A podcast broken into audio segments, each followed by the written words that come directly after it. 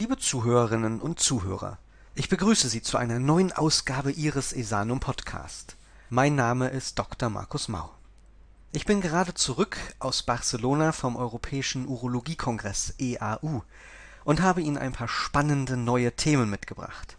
Wir werden uns heute unter anderem mit den Leitlinien beschäftigen, die doch viel zu oft zu praxisfremd zu sein scheinen. Des Weiteren habe ich Ihnen etwas über die Antibiotikaresistenzstrategien der Zukunft mitgebracht und last but not least dreht sich alles um die ärztliche Spürnase für Blasenkrebs und Harnwegsinfektion. Seien Sie also gespannt. Leitlinien liefern im Praxisalltag wertvolle Empfehlungen für die Therapie von Patienten und Patientinnen. Oder doch nicht? Warum werden nur in 80 Prozent der Fälle die Leitlinienempfehlungen von deutschen Urologen befolgt? Und bei den Patienten sieht das Ganze nicht viel anders aus. Woran das tatsächlich liegt, das habe ich auf dem EAU-Kongress in Barcelona für Sie nachgefragt. So, ich melde mich heute vom EAU-Kongress in Barcelona und bei mir steht Frau Dr. Schneidewind. Sie hat eine besonders interessante Arbeit, die sie vorstellen möchte zur Leitlinie und warum Ärzte und Patienten sich zu selten daran halten. Ja, ich stelle hier eine Arbeit vor, in der es darum geht, letztendlich Barrieren zu identifizieren, warum Leitlinien insbesondere ähm, bei, den, bei der urologischen Infektiologie nicht eingehalten werden, weil man sehr gut weiß, dass es oft nicht geschieht, obwohl das ein sehr, sehr wichtiger Schritt in Richtung Antimicrobiotic Stewardship ist und auch helfen kann, letztendlich äh, multiresistente Erreger zu vermeiden. Und ähm, viele Arbeiten konnten das sehr gut zeigen. Allerdings hat keiner danach gefragt, was sind denn die Barrieren, warum das denn nun nicht umgesetzt wird. Und wir haben innerhalb der Deutschen Gesellschaft für Urologie eine Umfrage gemacht, über den E-Mail-Verteiler geschickt. Das war ein 19-Items-Questionnaire und konnten letztendlich Patienten- und arztassoziierte Faktoren identifizieren, die dazu führen können, warum Leitlinien nicht eingehalten werden. Und woran liegt liegt es dann genau bei den Ärzten und bei den Patienten? Bei den Ärzten ist es auch vor allen Dingen die eigene Experience, also die eigene äh, Erfahrung mit den Antibiotika. Aber was viele in den offenen Fragen angemerkt haben an den Ärzten, war letztendlich, dass die, gerade die deutsche Leitlinie im Gegensatz zur EAU-Leitlinie viel zu lang ist und wenig in der klinischen Alltag umgesetzt werden können, weil keiner im klinischen Alltag 300 Seiten lesen kann und man Shortcuts letztendlich braucht und kurze Flowcharts, was man umsetzen muss und wie. Ein weiteres spannendes Thema auf dem EAU-Kongress in Barcelona war in diesem Jahr das Thema Antibiotikaresistenz und neue Strategien, dieser zu begegnen die Welt kämpft gegen zunehmende Antibiotikaresistenzen und bei mir ist Dr. Magistro, der offensichtlich eine einfache Möglichkeit gefunden hat, um gegen solche Resistenzen anzugehen. Ja, vielen Dank, dass ich äh, dieses Interview mit Ihnen führen darf. Ähm, ganz genau, das ist ein brandheißes Thema, was uns in der nächsten Zeit beschäftigen wird. Antibiotika scheinen ihre Wirksamkeit zunehmend zu verlieren, weil die Resistenzen dagegen ansteigen. Und was wir jetzt versuchen, ist eine attraktive, gleichwirksame Alternative äh, zu nutzen. Hier in diesem Projekt haben wir zwei mögliche Auswege äh, bearbeitet. Das eine basiert darauf, die Biofilmbildung von Bakterien zu unterbinden. Hierzu haben wir Außenmembranstrukturen analysiert, die wir effektiv äh, blockieren können und so wir unsere Katheter damit beschichten, ist eine Biofilmbildung durch den häufigsten Erreger wie beispielsweise E. coli kaum noch mehr möglich. Das zweite Projekt beschäftigt sich mit der Herstellung eines Impfstoffes. Auch hier haben wir essentielle Faktoren von E. coli identifiziert und in einem Impfstoff verarbeitet. Das darf man sich vorstellen wie einen Knödel mit ganz viel Immuninformation, die der Körper dann nutzen kann, um die Bakterien schneller und effektiver zu erkennen. Und im Tierversuch sehen wir auch, dass Bakterien sogar eine äh, lebensgefährliche Urosepsis, eine Blutvergiftung, wenn sie geimpft worden waren, überlebt haben, während die nicht geimpften leider daran verstorben sind. Dementsprechend zwei interessante Ansätze, wie wir in Zukunft ohne Antibiotika Harnwegsinfekte effektiv behandeln können. Und können Sie auch abschätzen, wann eventuell das dann für Patienten zugänglich sein wird? Das ist eine sehr schwierige Frage, denn ähm, bevor das den Einzug in die Klinik erhalten wird, äh, brauchen wir leider eine aufwendige Studienphase, die auch sehr kostenintensiv ist. Und ähm, man muss leider sagen, der Markt der antimikrobiellen Therapie ist kein attraktiver für die großen Pharmakonzerne, sondern ähm, wir werden versuchen, es im kleinen Rahmen äh, gegebenenfalls auf den Weg zu bringen. Aber in den nächsten fünf Jahren ist leider nicht damit zu rechnen. Dann danke ich Ihnen für das Interview. Vielen Sehr Dank. gerne.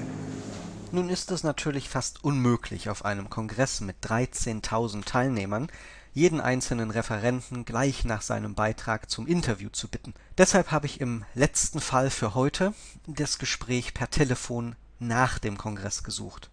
Und ich kann Ihnen verraten, es geht um einen jungen Arzt, der eine echte Spürnase in der Urologie ist. Warum? Hören Sie selbst. Herr Dr. Heers, ähm, auf dem EAU haben Sie ja ein ganz spannendes neues Thema vorgestellt. Und zwar ging es ja am Ende um den Sachverhalt, dass Sie äh, Blasenkrebs oder auch Harnwegsinfektionen erschnüffeln können. Nun sind ja die Zeiten des Urinverkostens lange vorbei, zum Glück. Wie machen Sie das? Wie gehen Sie da vor? Genau. Ähm, die Technik ist zum Glück tatsächlich schon lange Zeit verlassen worden, aber der Grundgedanke dahinter ist gar nicht so verkehrt. Ähm, und zwar ist es so, ähm, dass man ja spätestens seit den 70er Jahren auch erwiesenermaßen weiß, ähm, dass bestimmte Erkrankungen einen metabolischen Fußabdruck hinterlassen. So hat es Linus Pauling ausgedrückt, Nobelpreisträger für Chemie. Und zwar gibt es bestimmte organische Verbindungen, die ähm, im Rahmen einer veränderten Enzymaktivität durch äh, krankhafte Prozesse entstehen. Ähm, die kann man nachweisen. Ähm, zum Beispiel eben können solche Verbindungen mit dem Urin ausgeschieden werden. Und äh, wenn Sie dann die Urinprobe auf 37 Grad erhitzen, dann verflüchtigen sich einige dieser organischen Verbindungen in die Luft über dem Urin und können dort äh, mit technischen Methoden gemessen werden. Da gibt es verschiedene Ansätze. Ähm, wir bedienen uns zweier Methoden ähm, in Marburg. Das eine ist eine sogenannte elektronische Nase. Das ist also im Prinzip ein ähm, Panel aus 32 Polymersensoren. Ähm, an diese Sensoren binden dann die organischen Verbindungen und lösen dadurch eine Widerstandsveränderung aus, ähm, sodass man dann ein ähm, charakteristisches Messprofil bekommt, ähm, was eine Probe auszeichnet.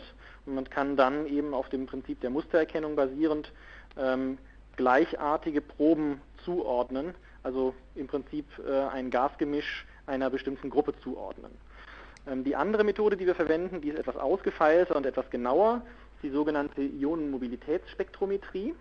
Die gestattet es tatsächlich auch, dass man einzelne Substanzen erkennen und zuordnen kann.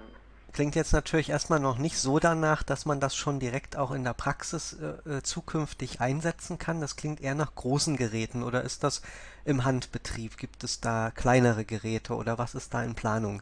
Das äh, zweite Gerät, äh, das IMS, das Ionenmobilitätsspektrometer, ist tatsächlich ein etwas aufwendigeres und größeres Gerät, hat auch eine etwas aufwendigere Auswertung. Das ist also sicherlich nichts, was man jetzt ähm, am Patientenbett zur Anwendung bringen kann. Bei dem erstgenannten Gerät, bei der elektronischen Nase, sieht das etwas anders aus. Das ist im Prinzip so von der Größe ja, etwas größer als ein Walkie-Talkie, sieht auch ähnlich aus, hat also eine ähm, Schnauze mit einer Nadel, wo das Gasgemisch angesaugt wird. Ähm, und diese Geräte sind tatsächlich auch schon auf dem Markt verfügbar, ähm, werden im Industriebereich im Militärbereich bereits angewendet. Und äh, da ließe sich relativ leicht auch eine Anwendung daraus konstruieren, ähm, die einem dann ähm, am Patientenbett ein unmittelbares Messergebnis liefern könnte. Mhm. Und haben Sie bisher nur die Versuche im Labor gemacht oder haben Sie auch tatsächlich schon mit Patienten gearbeitet? Und wie reagieren die darauf, wenn dann der Arzt mit so einem Gerät vor Ihnen steht?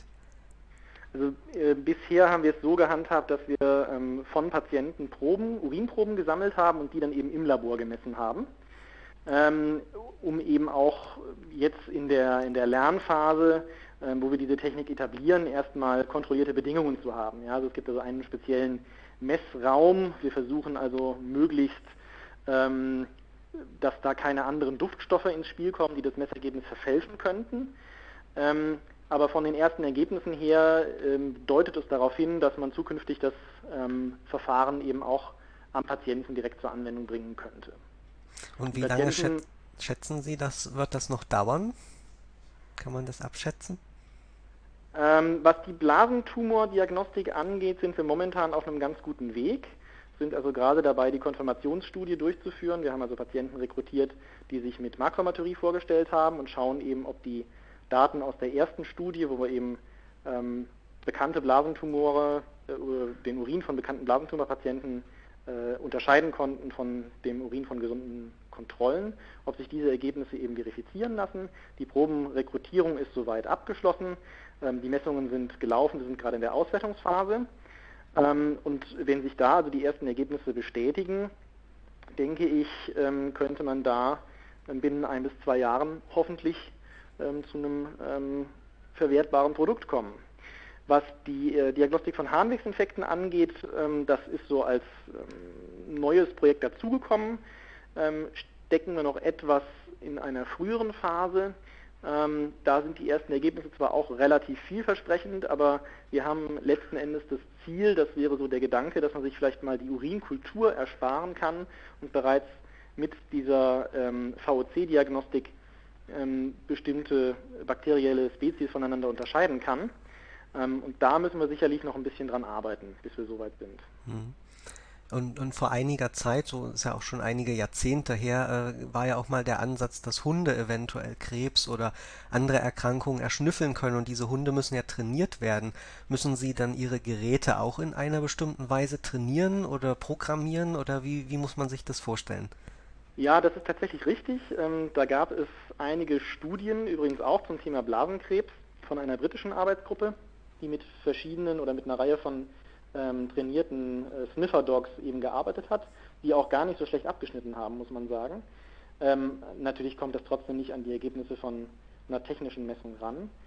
Und wenn es jetzt um die Diagnostik mit der elektronischen Nase geht, ist es wahrhaftig so, dass Sie also erstmal quasi ähm, das Gerät trainieren müssen, sprich Sie haben ein ähm, definiertes Probenset von ähm, Tumorproben und von äh, gesunden Proben sodass das Gerät quasi erstmal erkennen kann, wo so die Trennlinie ist, also wo die Unterschiede sind, was jetzt eben tumorspezifische Charakteristika sind. Und wenn Sie dann quasi einmal dieses Trainingsprofil erstellt haben, verifiziert haben, ähm, dann kann man das eben in die Anwendung bringen und eine unbekannte Probe dadurch messen, um zu schauen, wie die Zuordnung funktioniert. Das bei der IMS, also bei der Ionisitätsspektrometrie, ähm, ist es natürlich, wie gesagt, in der Auswertung sowieso etwas komplexer, aber dort können Sie tatsächlich auch einzelne Substanzen, einzelne organische Substanzen charakterisieren, für die man dann womöglich in der Zukunft ähm, gezielte, vereinfachte Nachweisverfahren, so eine Art Teststreifen vielleicht entwickeln könnte. Aber das ist momentan äh, noch ein Projekt äh, für die Zukunft, also Work in Progress. Und, und was haben Sie zukünftig eventuell noch vor? Welche Krebsarten oder Erkrankungen könnte man damit eventuell auch diagnostizieren oder zumindest in einer Weise nachweisen, die einem dann einen Hinweis gibt, in welche Richtung man weiter guckt? Da gibt es prinzipiell eigentlich keine Einschränkungen. Also das ist bei uns ein äh, Kooperationsprojekt mit der Klinik für Pneumologie. Die haben in den letzten Jahren bereits sehr erfolgreich auch an dieser Methodik geforscht zum Bronchialkarzinom, zur COPD gibt auch Hinweise, dass man neurodegenerative Erkrankungen damit erkennen kann. Die Kollegen aus der Pädiatrie hängen mit drin, die haben auch nach infektiösen äh, Erkrankungen geguckt. Aus dem urologischen Bereich wäre noch so ein ähm, Ziel, dass man äh, vielleicht Richtung Prostatakarzinomdiagnostik schaut, was ja im Prinzip auch sich in einer urinbasierten Diagnostik eigentlich gut erkennen lassen könnte. Also das sind äh, spannende Anwendungen und ich fand Ihren Beitrag auch wirklich als eines der Highlights auf dem EAU und da war ich auch nicht der Einzige. Und, Herzlichen Dank. Dann danke ich Ihnen auch für die tollen Einblicke noch im Nachhinein in Ihre Methodik und was Sie so alles noch vorhaben. Und äh, bedanke mich recht herzlich und wünsche Ihnen noch eine schöne Zeit. Vielen Dank.